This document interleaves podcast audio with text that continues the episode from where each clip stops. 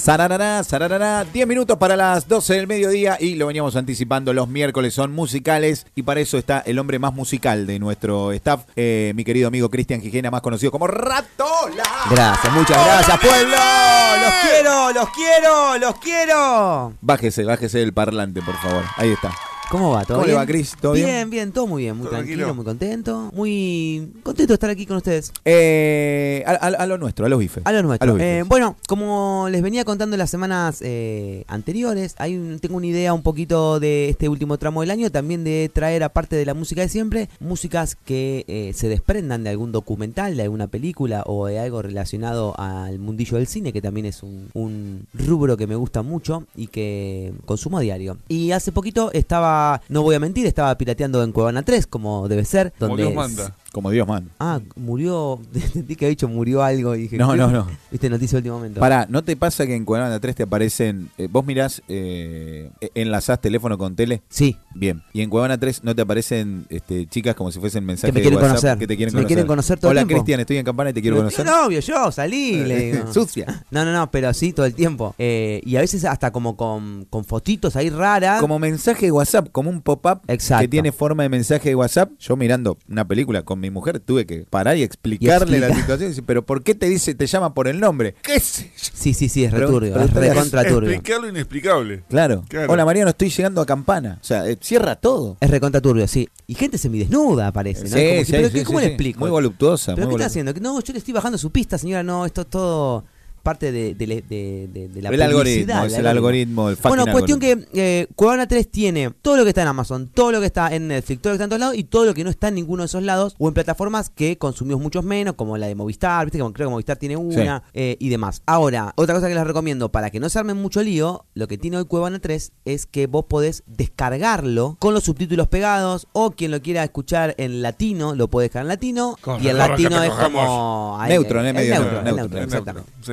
Bueno, cuestión que mm, en Cuevana 3 está un documental de Astor Piazzolla que eh, estuvo en algún momento, creo que en, en la- en HBO. Y, y ahora no, no está más. Eh, es un documental que se llama Piazzolla, Los años del tiburón. Y realmente está muy, pero muy bueno. Em, qué sé yo, hay gente que por ahí, eh, y, y- entre ellos estoy, eh, no tiene una... O sea, uno va descubriendo a Piazzolla y va conociendo un montón de cosas de Piazzolla, pero está bueno en algún momento tener una, un pantallazo general de su vida Sí. y de sus cosas. Más allá de su obra y más allá de lo que pasó con él, ¿sí? Es saber sus comienzos, saber su historia, saber un poco de, de- de todo lo que pasa alrededor de Astor Piazzolla. Más allá de lo que contaba Cristi, tiene razón. Todos llegamos a Piazzolla, no por Piazzolla, sino por un, un externo. Por ejemplo, yo llegué a Piazzolla por Gray Jones, por la versión de Libertango, ¿me acuerdo? Bueno, claro. A partir de ahí empecé a escuchar Piazzolla. Bueno, ¿ves? Mm. Hay algo que tiene que ver con, con eso de Piazzolla, que, que es como raro porque porque muchas veces no sabemos como ciertas cosas, conocemos ciertas cosas, sabemos, pero tampoco sabemos exactamente eh, su historia, de dónde viene y, y tal. Este documental lo que tiene de, de interesantísimo es que son, es Piazzolla por Piazzolla, ¿sí? Es, es eh, muchísima data, muchísimos videos eh, o, o registros fílmicos de, de él con su familia, fotos totalmente de él y está aportado todo eh, por su hijo, eh, que es quien va como en un punto dando testimonio todo el tiempo de lo que va pasando con él. Como así también todas grabaciones que tiene Astor con su hija, con quien estuvo como mucho tiempo eh, separado, ella estaba exiliada en México, él en un momento se encuentran y tienen como noches larguísimas donde van grabando cintas porque le propone la hija como escribir su biografía. Realmente es como muy pero muy interesante y lo que sí tienen muy en claro es todo lo que pasa con la obra eh, de él. Les voy a contar un poquito sobre eh, Piazzolla, Los años del tiburón, que es una peli documental del año 2018. La pasión de Astor Piazzolla por la pesca de tiburones, un largo diálogo grabado con su hija Diana, fallecida en el 2009, el músico tocando el bandoneón cuando era niño y la cinta filmada por el propio artista en Nueva York cuando compuso la emblemática pieza Adiós Nonino, son algunas de las imágenes que nutren Piazzolla los años del tiburón. Con la ayuda de Daniel Piazzolla, que es el hijo de Astor, el director del film, Daniel Rosenfeld, llevó adelante un minucioso trabajo de reconstrucción de la vida del prócer de la música argentina, labor que conduce al público a bucear por los aspectos más íntimos de su personalidad. Un punto interesante del relato cinematográfico es que muestra la fascinación del músico por la pesca de tiburones, que él mismo compara con tocar el bandoneón. Siempre él- marca algo al principio que dice que ambas actividades requieren de mucha fuerza Y que es como lo mismo tocar el bandoneón que pescar tiburones. Dice el director, queríamos armar un relato que pudiera dar cuenta del misterio de la creación, de la importancia del amor y desamor en el proceso creativo, y dar cuenta de la genialidad de Piazzolla, que es el creador de un alfabeto nuevo, donde vos escuchás tres notas y sabés que es él.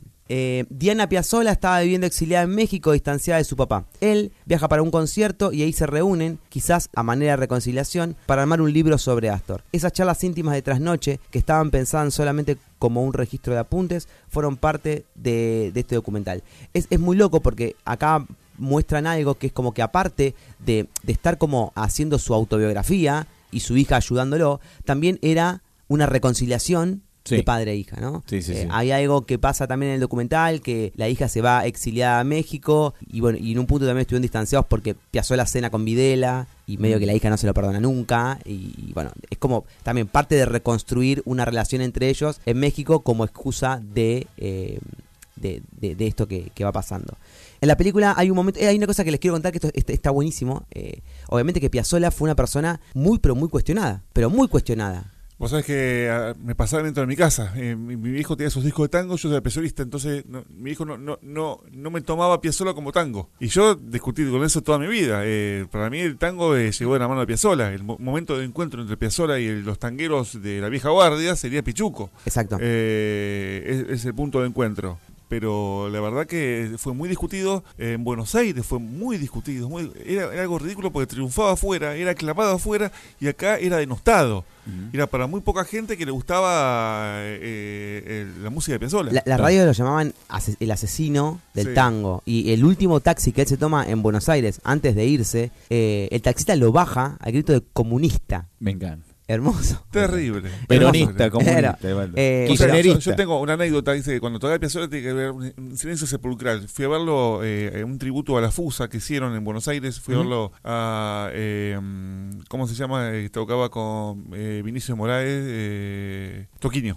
Ajá. Toquinho con María Cruz y María Betaña hicieron tributo a, tributo a la FUSA y contaban anécdotas.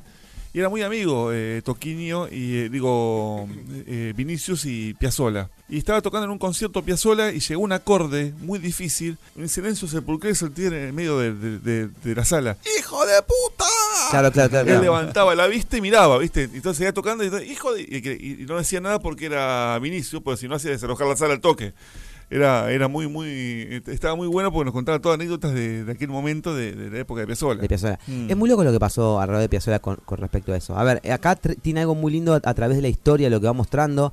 Muestra de, en todos los lugares donde él estuvo tocando, desde muy pibe. Muestra algo que es muy importante y, y es un ejemplazo para nada para todas las disciplinas. El loco no dejó de estudiar nunca. Nunca. dejó de estudiar. eh, y, y todo el tiempo fue como estudiando cada vez con. ha- Hay algo que en un momento de. de, de- de- vamos, hablemos de la música, pura y exclusivamente. ¿no? Vos en un momento estudias con uno, estudias con otro y en un momento vas a buscar maestros. Bueno, él iba cada vez buscando más maestros, más maestros para estudiar y realmente lo que lo, lo que lo que hacía era tremendo. En un momento se va a estudiar a París, eh, va a estudiar con Nadia Boulanger. Exacto. Y después de tocar tanto tiempo el piano, vos imagínate que Piazzolla tenía los dedos como negro mesa, o sea, corto y gordos, ¿sí?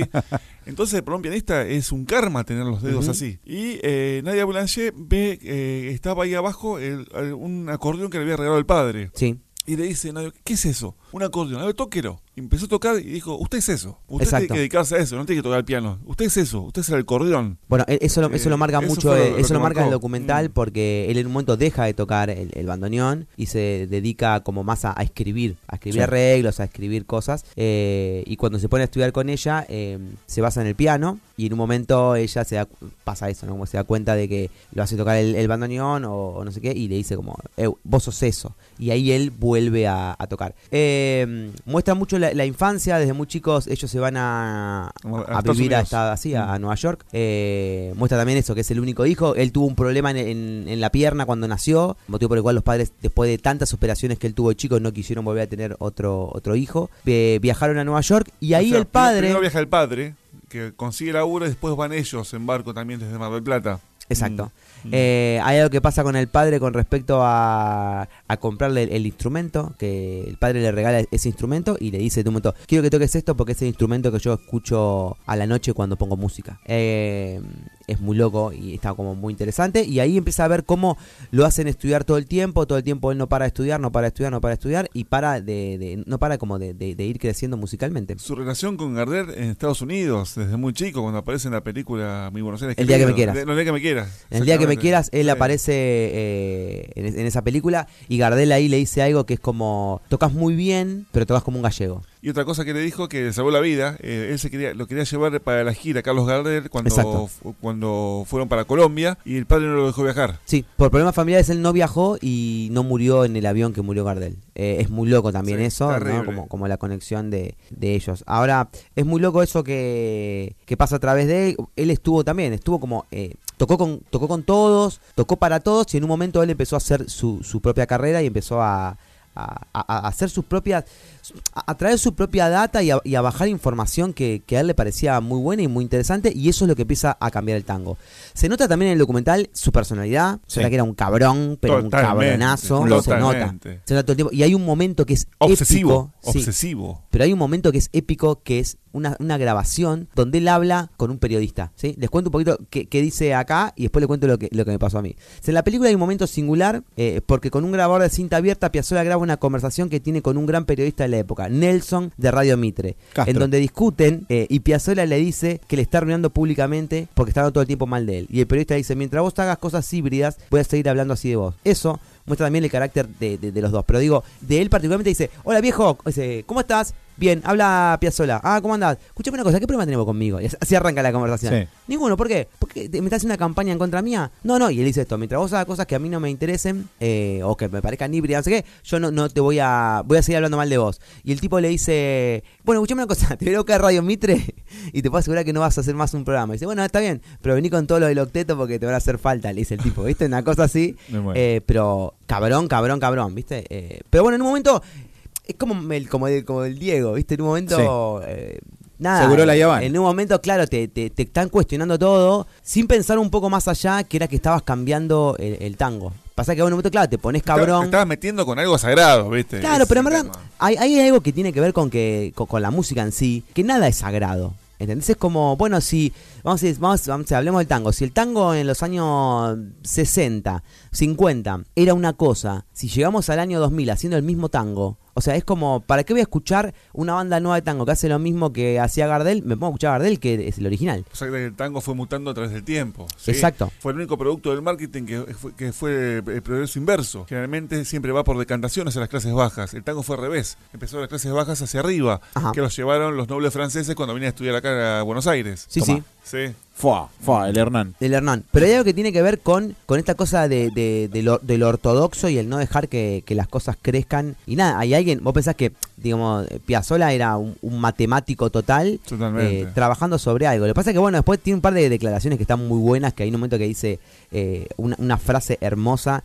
que es que yo eh, a mí la música, dice, yo, yo la hago y, y quiero que la escuche gente que, que lo haga pensar. Dice, a mí no me importa que tanto que, que se diviertan o que vengan eh, hacer la digestión, dice el chabón, ¿viste? Claro. Como- es muy interesante porque es eso. Lo que pasa es que lo que sí pasó con la música de Piazzolla es que el baile pasa como a un Segundo tercer, plano, cuarto plano. O sea, totalmente. porque el tango en un punto era para bailar y Era- su música no se bailaba. Es para escucharlo, esto. Era para escuchar. Ahora, realmente, eh, nada, les recontra recomiendo este documental. eh, se llama Piazzola, Los años del tiburón. Como les decía, lo pueden encontrar en Cuevana 3 para verlo, descargarlo. Y si, no, si ponen en Google este título, eh, va a aparecer un, un Facebook que está subida a Facebook la película. O sea, Me es horrible la forma que estoy diciendo de verla, pero realmente la creo que estaba en HBO y la sacaron. Pero es un documental para, para que conozcan a Piazzolla, para que conozcan su historia, para que conozcan su recorrido, para que entiendan la cabeza de, de- de una persona que realmente eh, ha hecho ha hecho muchísimo por la música y la ha cambiado. Un tipo que eh, construyó suite, una cosa impresionante. No, no, no es terrible. Construyó óperas, Sí. eh, todo en ritmo de tango, eh, el verano por, eh, o sea, la- las cuatro estaciones porteñas.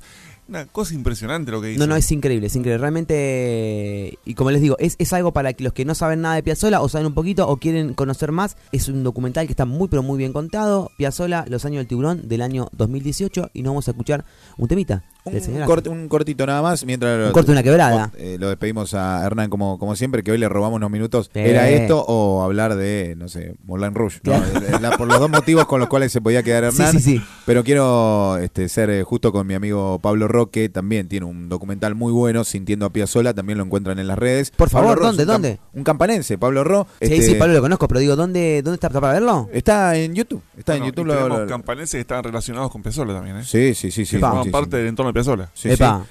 Eh, y creo que con esa matriz este Pablo trabajó este documental que es del año, eh, a ver si dice, 2018. Eh, fue presentado en cines también, estaba muy bueno. Muy Podemos bueno hacer un tridente entre Pablo, eh, aparezco yo y, Andrés. Exacto. Y hacemos historia, campana y, y Piazzolla. Metemos Tenemos Campana todo nuevo, Piazzolla. todo Ah, todo, no, y cerramos el año con todo. Nace una charla, nace una charla, pero este también para aquellos fanáticos de Don Astor y de su música, una, una opción con mucho condimento campanense. Me encanta, me encanta. Vamos a escuchar un poquito de Astor.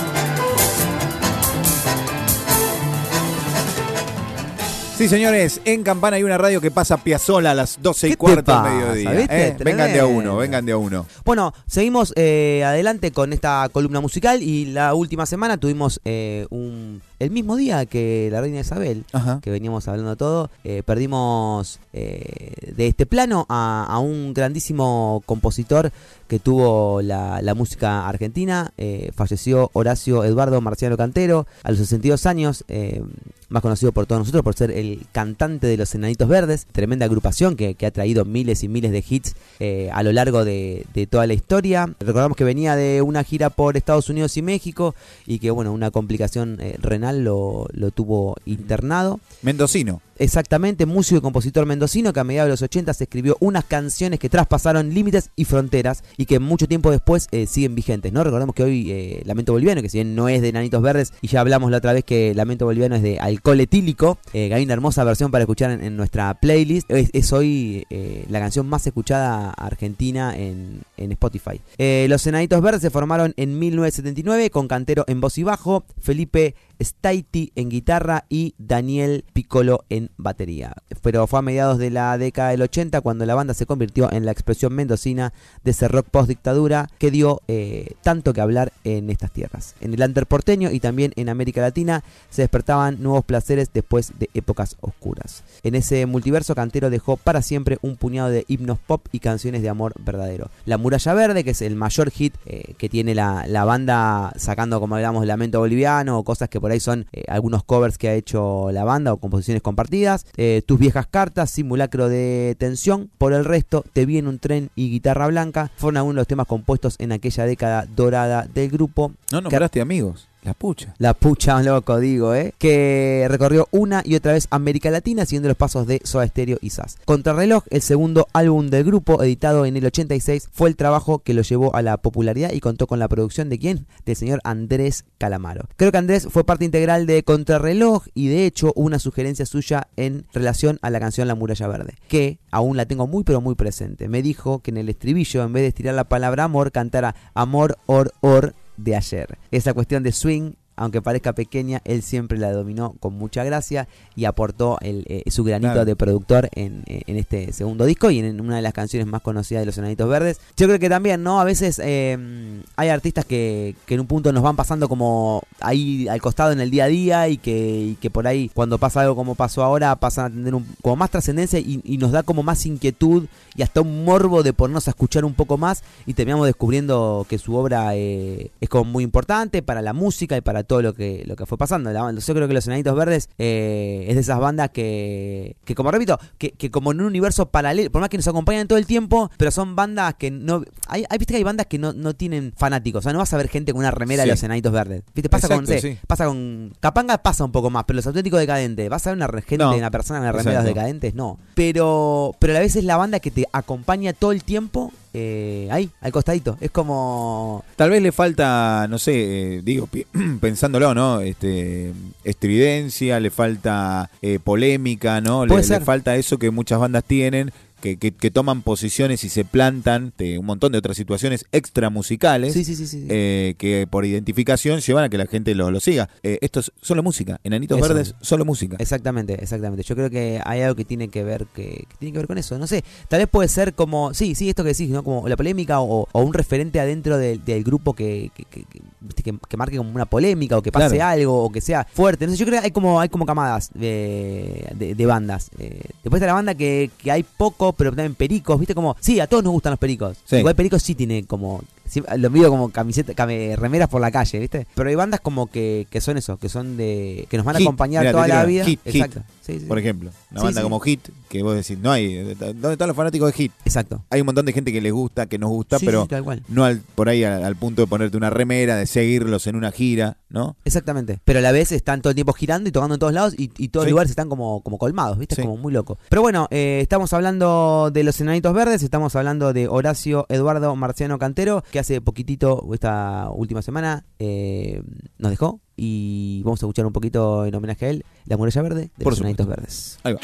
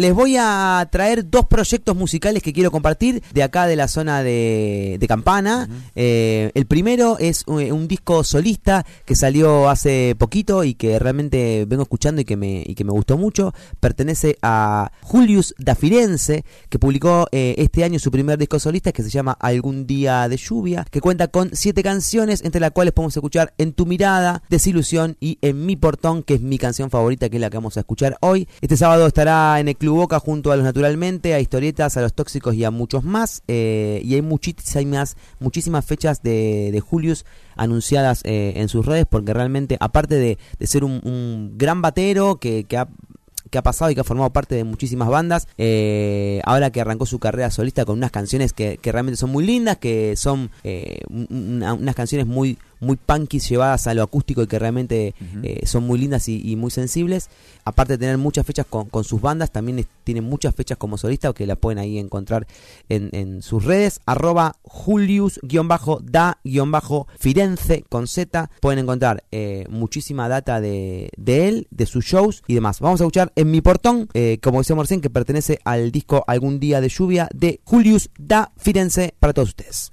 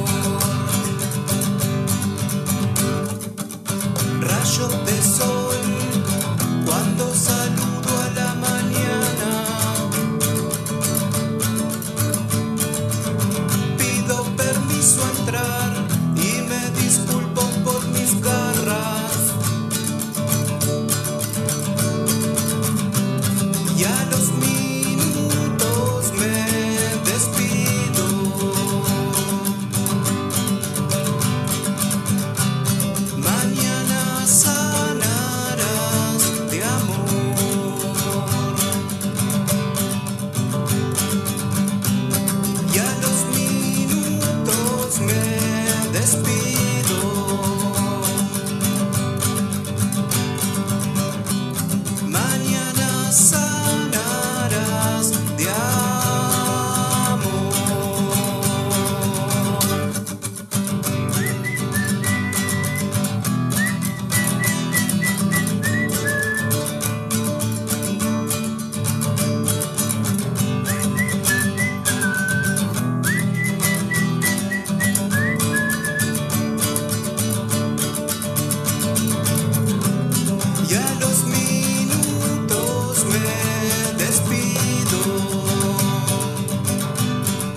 Estamos escuchando el primer disco solista de Julius da Firenze, como decíamos recién, titulado Algún día de lluvia y la canción que sonaba es En mi portón, que como siempre decimos la pueden encontrar en Un rato con Ratola, paréntesis, Radio Más, paréntesis, que ahí están todas las canciones que venimos Exacto. pasando miércoles tras miércoles, como así también estas columnas con tu voz, con la voz de Hernán y con la voz de todos ustedes Exacto. en Un rato con Ratola, que están las columnas en formato podcast. Así que bueno amigos, para retirarnos les vengo a traer otro hermoso proyecto que tiene eh, la ciudad de Campana junto con la ciudad de Zárate, que realmente están teniendo fechas por un montón de lados y que se suenan absolutamente todo. Son los amigos de BDI, de, de entre quienes está Solsi Smith en voz, Sophie Ann en guitarra, que le mandamos un saludo enorme, Álvaro Nouet en guitarra, ¿será pariente de nuestro Nouet? De Pancho Novet. Para mí que sí. Eh, Julio, que justo hablábamos recién, Julio de Firenze, está en baterías eh, y Dardo en bajo. Arroba BDIHC Punk. Pueden encontrarlo eh, en Instagram, pueden encontrar en Spotify eh, sus canciones. Realmente es una banda que recomiendo muchísimo. Una banda que tiene eh, mucha data, muchas letras zarpadas, que se suenan todo. Tienen dos discos, Viaje de Ida del 2021 y Naces, Vives y Mueres del 2022. Y hoy vamos a escuchar la canción que se llama Compañeras, que la pueden encontrar Compañer XS eh, en, en Spotify y demás, que es del último disco y que nos cuenta una historia que las pibas viven día a día y que la padecen. Y es un garrón. Amigo, muchas gracias por haber venido. Chau, loco.